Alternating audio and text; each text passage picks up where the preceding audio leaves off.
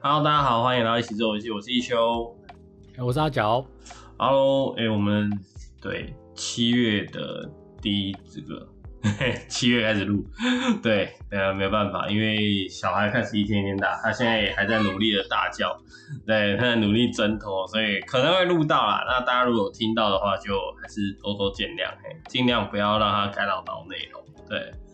那当然就是在家里面的状况，那有的就是偷闲的时候还是可以玩一些新的游戏这样子。那我们这一次有，就是我们有在玩的新游戏啦。就是叫弹射世界，那就是呃，算是在日本的话也是 Cygames 发行的，那呃，基本上是算是合作的，就是跟一个小的工作室合作的一个游戏这样。那呃，Cygames 他们就是属于一个发行方这样子。那基本上我觉得就是，当然它就有传统的十连抽要素嘛，就是一个很好做手抽，然后也很好做防抽。虽然在台湾的代理发行是。呃，橘子，但是基本上这一次的橘子的那个呃，譬如说前面发行的登录的问题或后续的补偿，我其实都觉得还算不错，就是很有诚意的。对，那而且很快就办了每天十连免费的活动，基本上六月份的时候发现的事情。那当然它依旧有一个对照吧，就是二之国，那个时候二之国就是有一点事故的状态。嗯，就是打着宫崎骏美术跟久石让音乐的呃做主力宣传，可是其实我我真的觉得这个玩家也不是笨蛋啊，但可能他会圈到一些外面的粉丝，就是本来没有在玩游戏的人。可是基本上呃，我觉得是有在认真玩游戏的人就理解嘛。当一个游戏主打不是游戏性，它的主打 放在是美术美术。主打放在音乐的时候，那它如果是音乐游戏，那可能你还可以放心一点。啊，如果你就是想要玩一些特殊美术风格的，也可以。可如果它又是大型连线的 MO RPG 的逻辑的时候，你去玩这款游戏，它再一件事情，发行商，发行商是一个韩国的游戏开发商嘛，就它跟你原本二之国这个 IP，就是呃单机游戏的 IP 开发商又不是同一个开发商的时候，它就是一个 IP 转换。那你就会就有些玩家就直接回馈嘛，那就是披着这个外皮，但实际上是天堂二的玩法。没错，这个游戏是天堂二的开发商开发的游戏。对，所以所以就呃，你的氪就是有没有氪金跟氪金的数量，就会直接影响游戏体验。然后再来就是呃，你的呃。我们讲的一般的装跟升上去的装的那个战力差距会过大，所以你的新手体验可能前期都还正常，可是会卡到某一关的时候，你就会不得不去克服。虽然后续也有开放说，就是让你去抽所谓的魔物啊，抽所谓的呃装备这些东西，让你可以克服，就是补偿作作用在里面。可是当时的状况就是让大很多人会觉得，就是你动不动他就问你要不要买礼包啊，就是礼包催眠曲，呃，然后那种那种就不好，对，所以所以这个东西就是 游戏是一个体验，当你没有办法完全投入的时候，或者是挫折感大到无以复加的时候，对游戏体验就不太好。那拉回弹射世界，就是在同一个时期，基本上弹射世界先上架，那呃它的。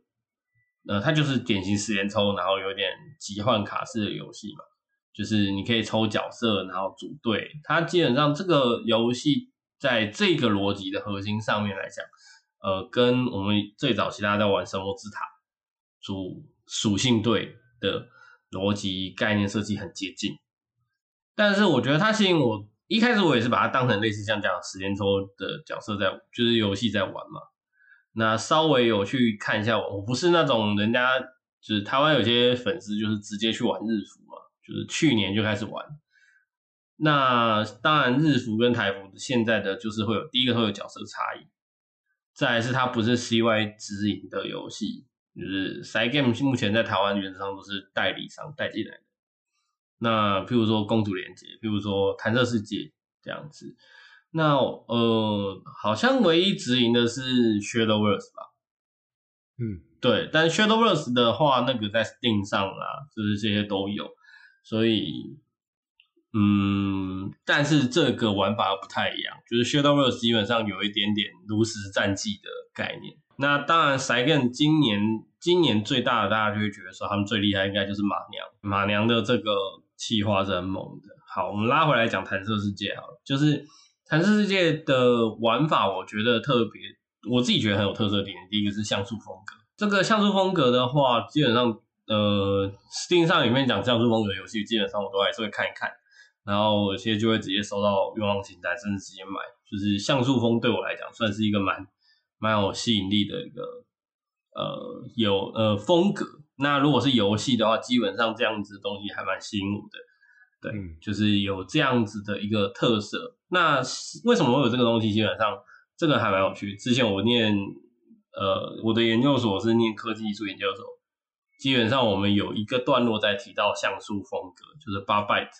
嗯，你会，它算是一个蛮特色的一个所谓数位时代的一个产物。那这样子的一个视觉逻辑跟变化，它它有它的一个程度吸引力。我觉得这个这个可以用很长的篇幅，或者是可以讲一系列。但是今天先讲到弹射世界的话，它基本上选择是。呃，我们可以根据他一九年的时候，十一，他是一九年十一月在日日服上架。那第一个是呃弹珠台游戏的玩法，就是第一个是每一关比较快、快速、简单，然后再是它过了某些关卡之后，你就可以有自动，那就是可以看到他们直接放技能什么的，那就会比较有一些呃吸引人的地方。那我觉得这个玩下去其实毒性蛮强的啦。那它也有一定的一些在过场的剧情什么的时候，你也会看到是比较是呃像素风格的表现，会让你有一点会早期小时候在玩那个 Game Boy 的呃神奇宝贝的那种那种感觉，但是它是彩色的，对，就是第一次在看 GBA 的感动有没有？就是，但是它也会有人物对话的时候，它就是呃正常的二 D 立绘。对，所以，嗯、呃，它第一个它的剧情，然后呃，不每一段剧情它把它切割很碎，所以我觉得一开始我也是玩那种就是很快速 skip，但后面在刷手册的时候还是会稍微看一下故事内容这样子。那觉得故事内容跟角色塑造来讲的话，的确 Cygame 在这方面蛮用心的。对，这就是 CY Games，我觉得他他到后期的走法可能会也蛮接近任天堂的做法。对，这是可以稍微关注跟理解的，就是他们对于剧情、对于 IP 塑造这件事情是有认真再去思考，但是重重点要怎么走？因为原则上现在你很难说我按照某一个成功模式去复制它，因为呃，我我觉得最大的问题点在于说，我们不太可能拿，特别是世界现在因为疫情的关系。所以我们的消费逻辑跟呃享乐的方式，我觉得就算最后解封之后，还是会很大部分已经质变。所以以前的 IP 操作方式到现在的 IP 操作方式，可能会因为你以前是 GBA，你以前是主机市场，那甚至是 PC 市场，可是现在是手游为主的市场的时候，游戏的 IP 操作这件事情基本上就要有一些变动思考。我觉得这是完全不一样，但是 Cygames 可能在形塑一个新的可能性。对对，那因为为什么会这样去提，也是呃，因为 Sega 最近也也，他们也不是只有在做游戏而已嘛。对，就是他们也有做动画。对，那最明显第一个当然是马娘，他本来为了要做，为了要宣传游戏，所以先出动画，然后然后后面呃游戏。终于谈完这些授权问题之后，上架还出第二季嘛？那再其实就是我最近有只有哎在看的，就是哎刚好七月已经结束，就是那个佐贺偶像式传奇，对，毒性很高的一个动画，但是但是我觉得剧情真的还不错，对，这是第二季，我是认真觉得第二季现在完结了嘛，所以可以从第一季一路追到第二季，那歌也还不错。那基本上弹射世界在日服，他们也有做所谓的角色联动，就是他会有一些故事的联动这些，我只是觉得这是 Cygames 厉害的地方。然后呃，就是弹射世界里面的像素风格，基本上还有一个小特色啊，这件事情是兰兰有分享的，就是呃，主角跟你要使用的角色，基本上呃，在看里面的内容的时候，你会发现他们是带黑边的，就是它的小小的像素的外围是有黑色边的，嗯，但是背景是几乎没有的。或者是说，他不会用最深的黑色去做黑边，他会用深灰色，但是就是你一看就知道，就是你认真看，你会发现它还毕竟还是不是黑色。最黑最黑一定是你在操作的可以动的，譬如说那个弹珠台那个两个呃弹射的棒棒，那个是有黑边的，然后角色是有黑边的，就是但是嗯、你的背景。或者是场场景，它的边缘原则上都不会是真实的黑，就不会是全黑，对，不会是最深的黑色。那这样的效果，一件事情是，即便通通都是皮手风格，你也还是会知道主体是谁。这个基本上在使用上来说会还蛮重要的，就是呃识别度的问题，识别度的问题，跟呃再来就是呃其实制作组他们的采访里面也有提到，就是就有。问到为什么要用像素风格嘛？那当然最其实他们的开发的回答其实最简单，其实就是当初在开发的时候，其实它就是一个小游戏 demo，所以一开始就打算用像素去做起步。那你说要讲理由的话，基本上我相信很多做游戏的也会选哦，我先从像素风开始。那呃一件事情是做三 D 跟。呃，做成二 D 的美术动画这些东西，它需要大量的美术。它有的时候在同样的预算之下，呃，你没有办法做出更细的东西。你跟我们我们讲讲最直接来讲，就是你有呃看动画，有在看动画你就知道嘛，就是你要花足够的钱才能拿到够流畅、够细致的图。对，那那如果如果没有同样的经费下去，讲实话就是，呃，鬼灭鬼灭的那个，是传说中的那一话的经费，如果不燃烧，不去燃烧经费的话，是不会得到那种效果。对对对，这就是同你你必须用钱去做等价交换，但是 Pixel 的话，它相应的它就是因为有相对同样的限制，可是它就不会那么的。呃，需要那么高的费用，就是制作上面的考量，时间上的考量，然后再就是动画表现上的考量，还有另外一个概念，其实是，呃，拉回来去看的时候，会发现说你在玩呃弹珠台游戏的时候，基本上你如果是弹你的角色，那它本来就是个球状的嘛，它注定会变成比较小。那又在手机这个载体上，如果你干脆直接用像素风格会比较简单，因为你搞得太大颗，也第一件事情是它在移动的时候你就看不到细节。那如果你只是把它转化成变成是一颗带有立体的金球的话，那样感觉更诡异，所以它就它就反而没有那么呃代代入感会有差别。对，基本上这个这个玩法，我记得还有另外一个游戏也是这样，就是弹射角色，好像是怪物弹珠。嗯、怪物弹珠的概念其实是这样嘛，就是你真的在玩的时候，怪物弹珠它都会把每个角色变成就缩在那个圆球里面去画那个绘图嘛。可是它真的在快速移动的时候，放技能的时候，基本上你是看不到它的细节的。嗯，对，相对来说，呃，游戏的使用的呃怪啊，或者是一些。比例上来讲，你也很难做到很大的比例，因为你要保有它弹的位置。对，所以其实讲回来会觉得，就是这样的选择的确，它第一个它有经费考量，这是很现实的。再来一件事情，就是在选择上来说，就短期开发，就是像素风格是一个简单的方式，在它这样沿用的一个方式的话，也符合了它的游戏性。对，那这样子的话，P 手风格在它的这一款游戏里面，它就成立。其实这个东西也会有提到他们的内容，就是说，呃，其实独立游戏啊，我们在讲独立游戏开发自己独立游戏开发的游戏的时候，其实是有蛮多的，就是呃描边没有阴影，单色块来体现像素风格。嗯、对，但是其实像素风格里面有很多很多的内容跟辨别度，所以其基本上其实，在像素风格哈，它也还会偏，它有不同的类别，就是譬如说它的呃数呃 Pixel 的使用的数量，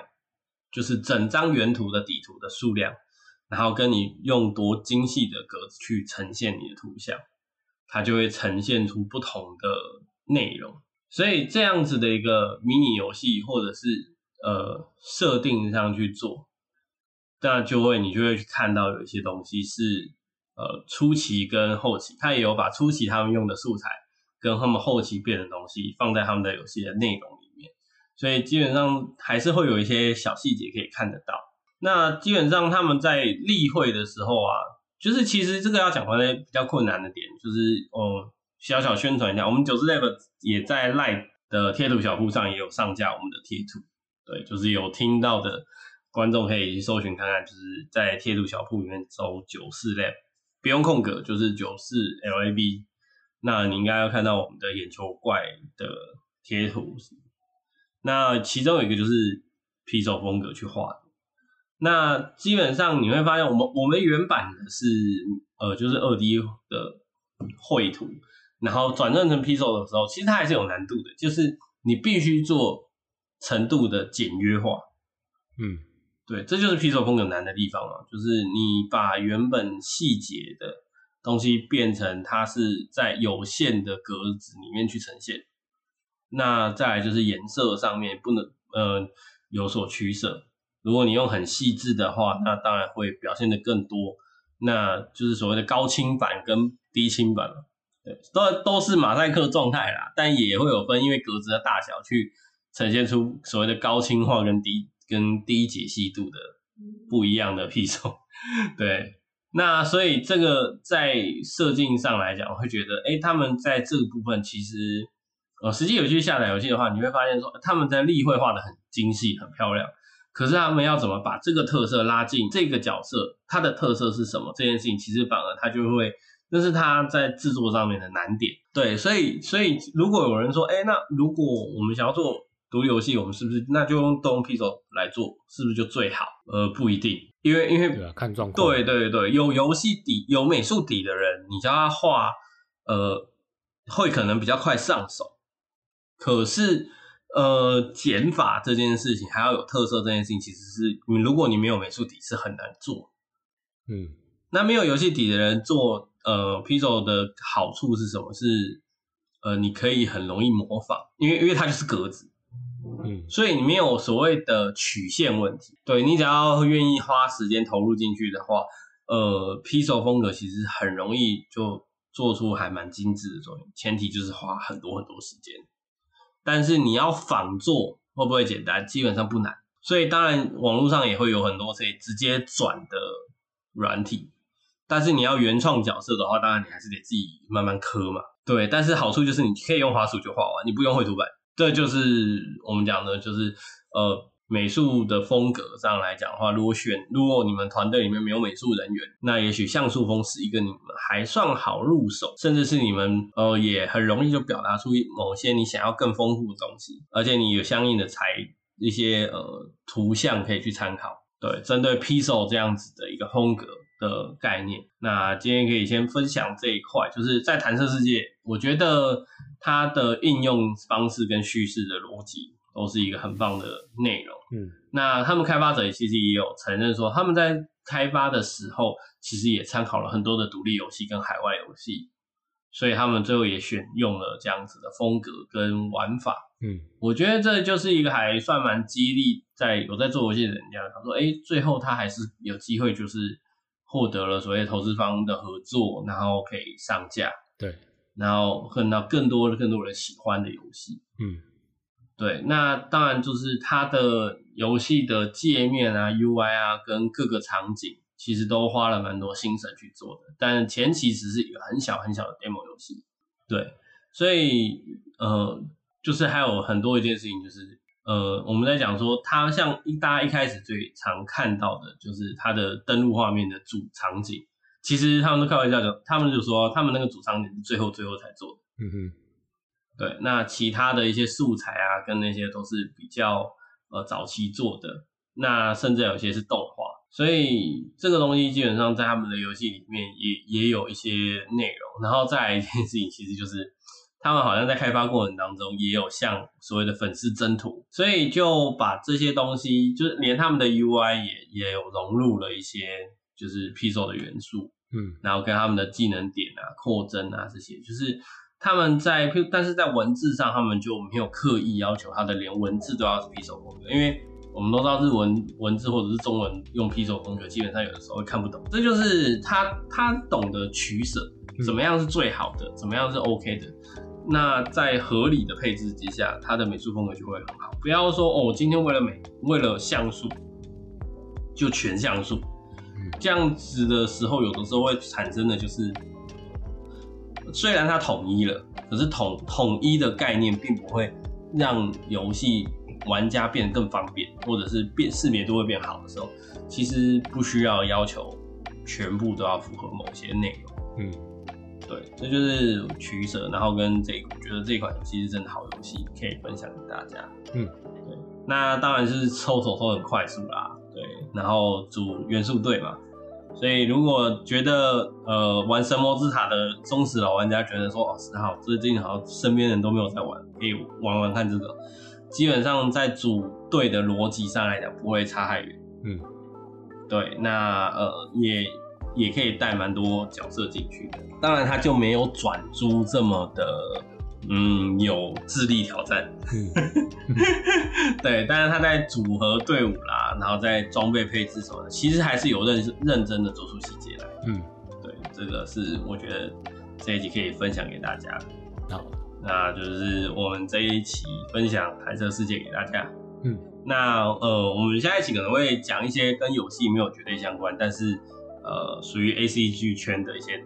分享吧，就是我们最近看的东西，嗯、那就下一期大家可以听一下。对，毕竟七月了嘛，我们可以做一下呃春季番的回顾，嗯，然后也可以看一下夏季番，我们期待的是什么，嗯，这样。那这一期的异世游戏走到这边，那我是一休，我是阿角，好，那我们就下一期见喽，拜拜，好，拜拜。